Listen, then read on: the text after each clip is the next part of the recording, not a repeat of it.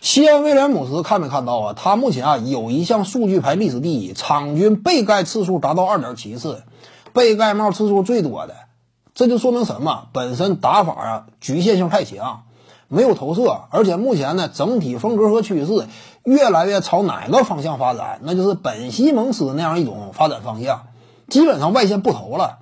就中距离呢，也不敢出手了，就是靠着篮下吃饭，差不多啊。现在可以这么讲，他未来的前途，就这种能力属性来说，有可能低于本西蒙斯。就是目前阶段判断，本西蒙斯甭管咋地，他是持球型风格，对不对？持球型啊，呃，组织进攻类型，而且防守是联盟当中啊有口皆碑。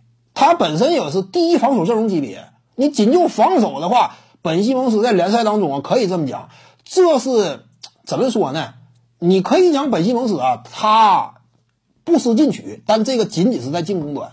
也可以从哪个角度理解，就是本西蒙斯认清了自己的优势。我如果说，因为人的精力有限，对不对？我如果说真是把大量精力投入到练投篮，他可能说自己在训练场上不是没下过苦功，但是问题就在于不行。就是很多球员他不是说练就练，你比如说啊，德怀特·霍华德，你呀一定得练出来一手三分球，呃，今后你就是超级内线了，你甚至呢影响力能够比肩阿拉祖旺，问题是练不出来，对不对？你就好像这沙库尔·奥尼尔啊，你让他练中距离他也练不出来，这就没有办法。或许本西蒙斯要比我们想象的更加明智，他感觉到了，我基本上投篮这一领域，我的天赋跟奥尼尔持平。那你说我跟他持平情况之下，我就算说把所有的训练场上精力都投入到练投篮这块儿，我练出来也是个不合格水平。那你说，既然是无用功，我有没有必要再做？有时候不能逼孩子拉琴的，就是一名球员，我认识到真是不行，我就练不出来。你你让我怎么办？我就得把更多的精力呢投入到防守端的钻研上。恰恰在这一点上呢，体现了本西蒙斯啊多少。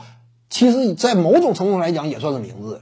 投篮练不出来，我就这样；进攻端我靠着我的支配能力打一打；防守端我争取在联盟当中啊打出我顶级的声望。因为本西蒙斯防守端条件非常好，从一真正能防到五。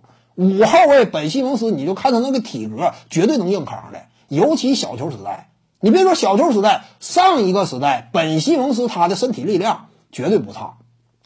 更何况小球时代，本西蒙斯低位啊，硬扛五号位有这个低位能力，底盘绝对硬，而且他本身又是打一号位的，移动的敏捷性啊，覆盖面积啊、协防能力啊，篮球智商啊，篮球智商是本西蒙斯的绝对突出优势。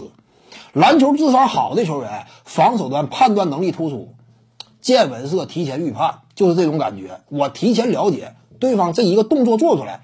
最终这个球会打到哪儿？哪个点位容易出现机会？本西蒙斯提前进行破坏，那他防守端呢？可以说想象力也是最顶级层次。那既然说我防守端能够做到这种程度，我就另一条发展思路了。我不是三 D，但是进攻端呢，我支配为主，防守端我成为联盟当中顶级大闸，能不能有发展呢？就这个角度啊，本西蒙斯那就是有前途的。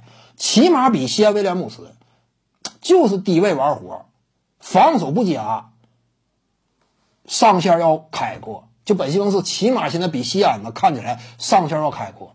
点赞加关注，感谢您的支持。